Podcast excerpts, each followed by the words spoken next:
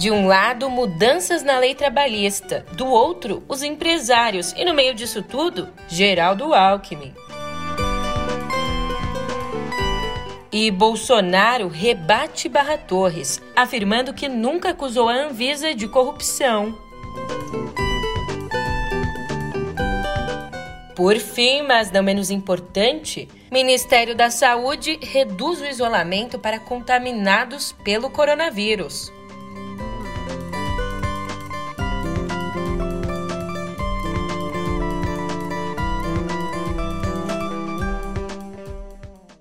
Ótimo dia, uma ótima tarde, uma ótima noite para você. Eu sou a Julia Keck e vem cá, como é que você tá, hein?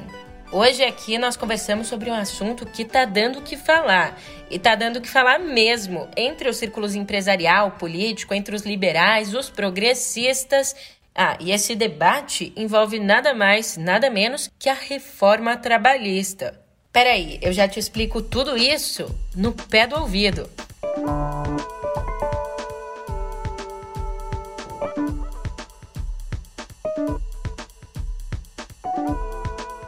É, cotado aí para ser candidato a vice numa chapa com o ex-presidente Lula, o ex-governador de São Paulo, Geraldo Alckmin, pediu ao presidente do Solidariedade, o deputado Paulinho da Força, informações sobre a revisão da reforma trabalhista na Espanha. Segundo o parlamentar, Alckmin foi procurado por entidades patronais preocupadas com a possibilidade de um futuro governo do PT rever trechos ou até mesmo rever toda a reforma trabalhista aprovada por Michel Temer lá em 2017. Na ocasião, o ex-governador ainda teria concordado com Paulinho que a reforma brasileira precisa de ajustes pontuais. Então, depois dessa conversa entre Paulinho e Alckmin ser divulgada, petistas que defendem o nome do ex-tucano como vice fizeram chegar até ele informações para desfazer o mal-estar. Portanto, a interpretação acertada ali entre as partes foi que Lula defende um diálogo entre sindicatos, empresários e o governo em busca de entendimentos. Inclusive, hoje mesmo, o ex-presidente se reúne com sindicalistas, economistas e representantes do governo da Espanha em São Paulo para discutir as mudanças que estão sendo feitas na legislação espanhola. Passando do ex-presidente ao atual presidente, ontem Jair Bolsonaro comentou a nota divulgada pelo almirante médico Antônio Barra Torres, o diretor-presidente da Anvisa, nota na qual Barra Torres reagiu às insinuações de corrupção na Anvisa dizendo que foi uma carta agressiva. Durante a entrevista a uma rádio, Bolsonaro falou que ninguém acusou ninguém de corrupto. Eu me surpreendi com a carta dele. Carta agressiva, não tinha motivo para aquilo. Eu falei, o que está por trás do que a Anvisa vem fazendo? Ninguém acusou ninguém de corrupto. Tá? Então, eu acho, eu acho que a Anvisa, ninguém não, não sofre interferência, é algo independente, mas acredito que o trabalho poderia ser diferente. Tá? Agora, ele pode rebater agora em cima dessa crítica, quem decide é ele, eu sei que ele que decide. Né? Eu nomeei para lá, depois da nomeação ele ganhou aí luz própria, né?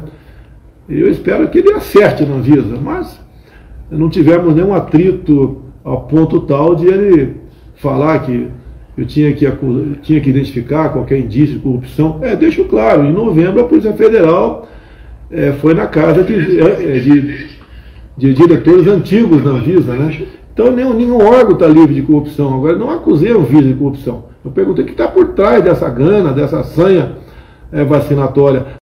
Na semana passada, também numa entrevista, o presidente indagou quais os interesses da Anvisa na liberação de vacinas para as crianças. Eu quero aproveitar esse momento muito importante aqui. A Anvisa, lamentavelmente, aprovou a vacina para crianças entre 5 e 11 anos de idade. A minha opinião eu quero dar para você aqui. A minha filha de 11 anos não será vacinada. O que está por trás disso? Qual é o interesse da Anvisa por trás disso aí? Qual é o interesse daquelas pessoas taradas por vacina? É pela sua vida? É pela sua saúde? Se fosse, estariam preocupados com outras doenças no Brasil que não estão.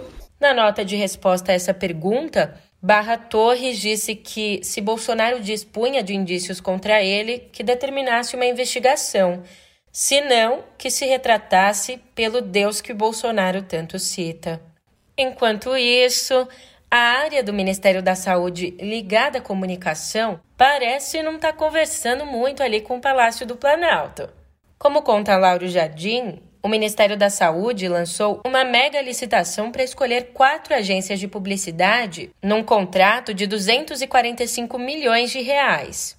A questão é que, na parte que trata de vacinação, o briefing enviado pelo Ministério aponta como entraves à imunização, ou seja, como aquilo que está atrapalhando a vacinação, adivinha só, o movimento anti-vacina e as fake news. Em seguida, o Ministério diz ainda que as peças publicitárias devem combater fake news relacionadas a eventos adversos, a qualidade das vacinas e a falta de eficácia. Aliás, mais uma informação: olha, diante da má repercussão do encontro que teve nos Estados Unidos com o blogueiro bolsonarista Alan dos Santos, que é considerado foragido pela justiça brasileira, o ministro das Comunicações, Fábio Faria, disse que não sabia da presença do ativista e que não teria ido se soubesse.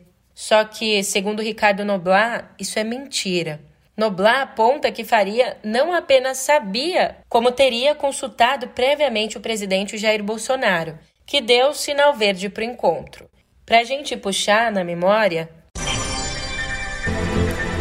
ministro Alexandre de Moraes, do Supremo Tribunal Federal, determinou hoje a prisão preventiva de Alan dos Santos, que está nos Estados Unidos. O magistrado ainda Por pediu isso... que o Ministério da Justiça inicie imediatamente o processo de extradição de Alan dos Santos, que atualmente Crimes está com visto como vencido. Ameaça, crime contra a honra e incitação à prática de crimes contra as instituições. Em outubro, a pedido da Polícia Federal, Alan dos Santos teve a prisão decretada pelo ministro do Supremo Tribunal Federal, Alexandre de Moraes.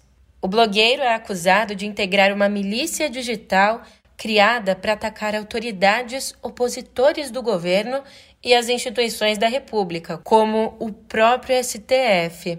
Falando nisso, Alexandre de Moraes prorrogou por mais 90 dias o inquérito que investiga essa milícia. Como escreveu o ministro em julho, ali na abertura do inquérito, existem indícios de, abre aspas, uma organização criminosa voltada a promover diversas condutas para desestabilizar e, por que não, destruir os poderes legislativo e judiciário a partir de uma insana lógica de prevalência absoluta de um único poder nas decisões do Estado.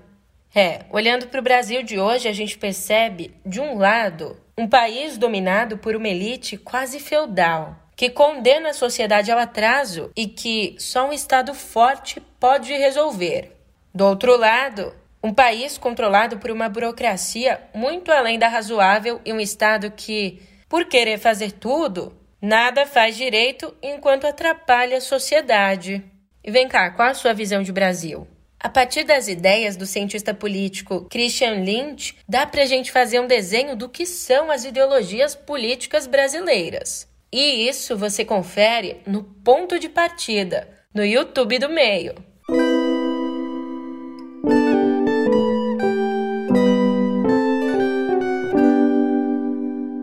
Vem cá, você tá sabendo do anúncio que o Ministério da Saúde fez ontem? Pois bem, a pasta anunciou a redução do período mínimo de isolamento de pacientes infectados com coronavírus em casos assintomáticos. Então, ó, para os contaminados que não apresentam sintomas, caiu de 10 para 5 dias o período mínimo de isolamento com a exigência de teste no fim do período. Ou seja, por exemplo, você é infectado, descobre que está infectado a partir de um teste, mas está sem sintomas, não apresenta nenhum sintoma. Aí você pode ficar cinco dias em isolamento e se no quinto dia você fizer um teste e esse teste der negativo, está autorizado a sair da quarentena. Já para os casos leves ou moderados, ou seja, aqueles que apresentam sintomas, o prazo é de sete dias, com a opção de um teste no quinto dia. Agora, se chegarem ao sétimo dia sem sintomas, esses pacientes podem sim deixar o isolamento. Se não, se chegarem ali ao sétimo dia ainda com algum sintoma, devem fazer um teste e, em resultado positivo, estender a quarentena até os 10 dias previstos anteriormente.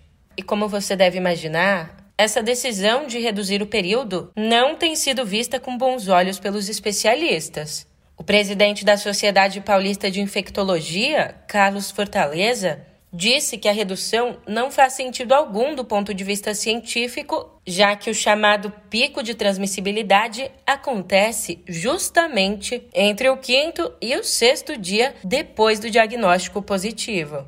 E, em uma outra frente, o Ministério vai pedir à Anvisa que libere o autoteste de coronavírus aqui no Brasil. A pasta vai enviar uma nota técnica à agência alegando que o exame vai servir como uma ferramenta de apoio, sem substituir outros testes.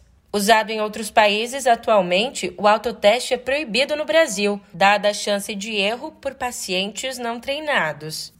E já que o assunto chegou na Anvisa, o estado de São Paulo segue aguardando a resposta a um pedido feito no dia 15 de dezembro para liberar o uso da Coronavac em crianças e adolescentes de 3 a 17 anos.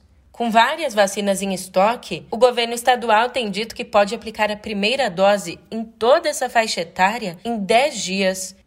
Enquanto isso, Lauro Jardim nos conta que a escola americana, uma das mais tradicionais do Rio, anunciou a exigência do comprovante de vacinação de todos os alunos até 14 dias depois da data da segunda dose para que continuem ali no ensino presencial.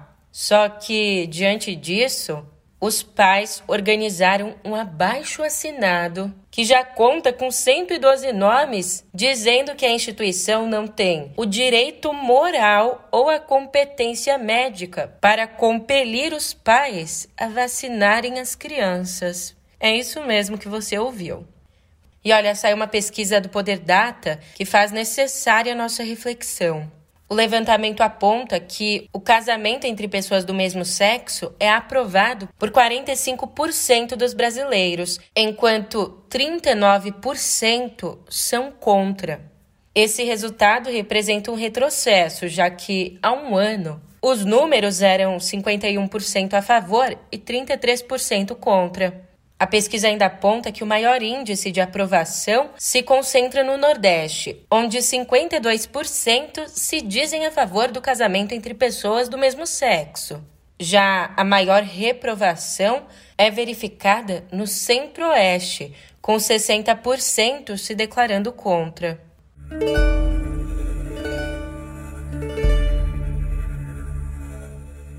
Agora, atualizações sobre a tragédia em Capitólio.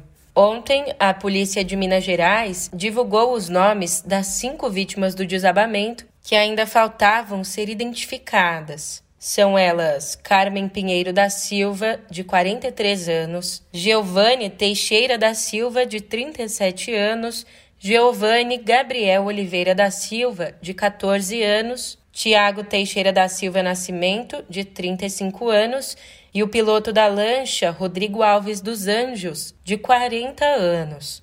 Eles e outras cinco pessoas morreram quando uma rocha se desprendeu do paredão no Lago de Furnas e desabou sobre os barcos de turismo no sábado. Júlio Borges Antunes, de 68 anos, Michael Douglas Giosti, de 24 anos, Camila da Silva Machado, de 18 anos, Sebastião Teixeira da Silva, de 64 anos, e Marlene Augusta Teixeira da Silva, de 57 anos, foram os primeiros identificados. As dez vítimas eram familiares e amigos uns dos outros, estavam hospedados em um rancho em São José da Barra e, na hora do acidente, estavam na mesma lancha.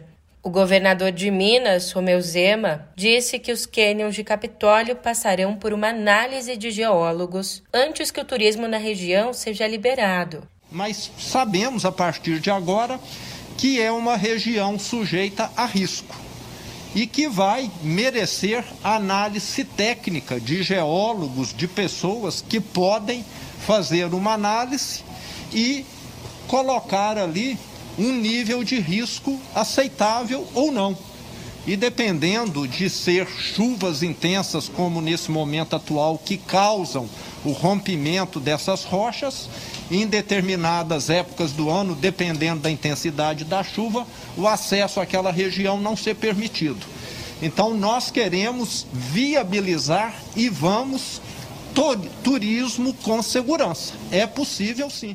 Agora, as autoridades precisam dar muita atenção para que outros acidentes como esse não aconteçam.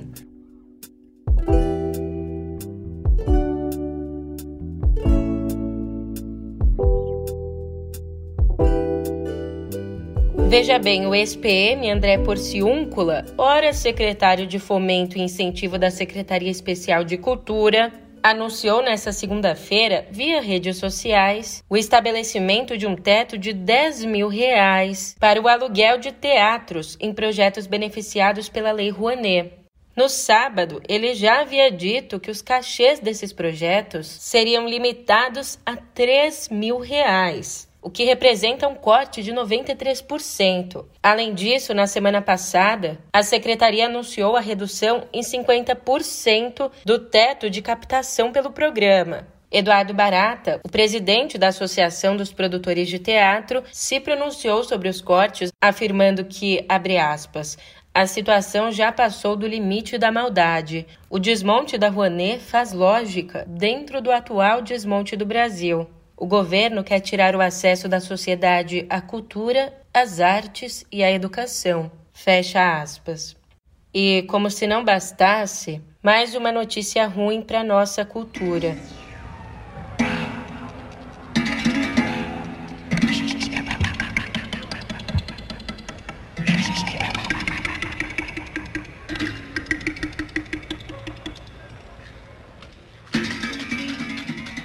Segundo a coluna de Anselmo Góes, o acervo de Naná Vasconcelos, um dos maiores percussionistas do mundo, vencedor de oito Grammys, bom, o acervo dele vai para um depósito. Patrícia, viúva do músico, vai alugar a casa onde ele morou a vida inteira, no Recife.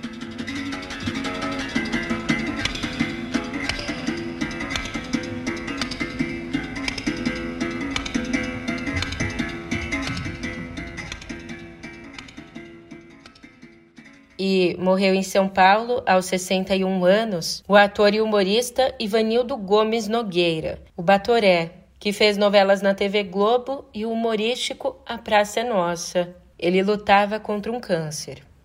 Para encerrar as más notícias, morreu aos 96 anos a italiana Vanna Piratini, que fundou com o marido, em 1952, a Livraria da Vinci, uma das bases da intelectualidade carioca por décadas, homenageada inclusive por Drummond no livro As Impurezas do Branco, de 1973. Agora, para dar uma aliviada, para a gente respirar fundo, eu te conto que, por incrível que pareça, a vencedora do Nobel de Literatura em 1993, Toni Morrison, tinha um conto esquecido Famosa pelos romances, ela produziu também textos em outros formatos. Foi o caso do conto Recitative, publicado numa coletânea de autoras afro-americanas em 1983, fora de catálogo desde então. O texto, que narra a vida interligada de duas mulheres, uma branca e uma negra, mas a gente não sabe qual é qual, enfim, esse texto que narra a vida dessas duas mulheres desde a infância vai finalmente ser publicado como livro. E uma grande notícia nos chega via Mônica Bergamo. Falando em finalmente, Zé Ramalho finalmente prepara um novo álbum de canções inéditas. Desde Sinais dos Tempos, de 2012, o profeta paraibano vinha se dedicando a revisitar clássicos como Avorrai e Jardim das Acácias, em coletâneas e gravações ao vivo, e se dedicado também a covers de outros artistas. Nada vejo por essa cidade que não passe de um lugar comum, mas o solo é de fertilidade. No jardim dos animais em jejum,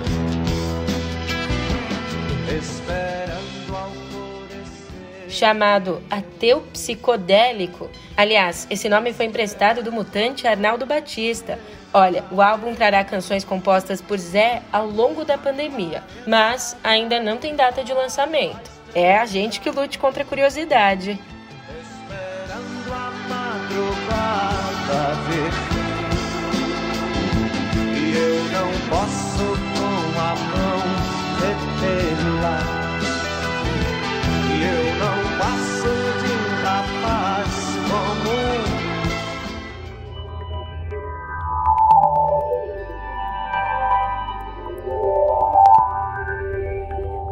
Fundadora do Future Today Institute, a americana Amy Webb é uma das futuristas mais respeitadas do mundo e ajuda grandes empresas a enfrentarem futuros complexos em termos de sociedade e tecnologia.